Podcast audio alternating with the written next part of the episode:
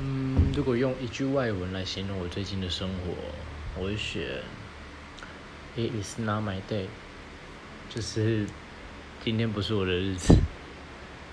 可能是我最近遇到很多很麻烦的事，不管是工作上，还是家里，甚至是朋友都有遇到。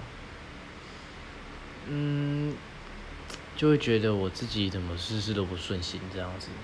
像是我这几个月来来回回出了三次车祸，然后家里家里的争吵也蛮多的，因为毕竟自己是大儿子，也是要出出面解决。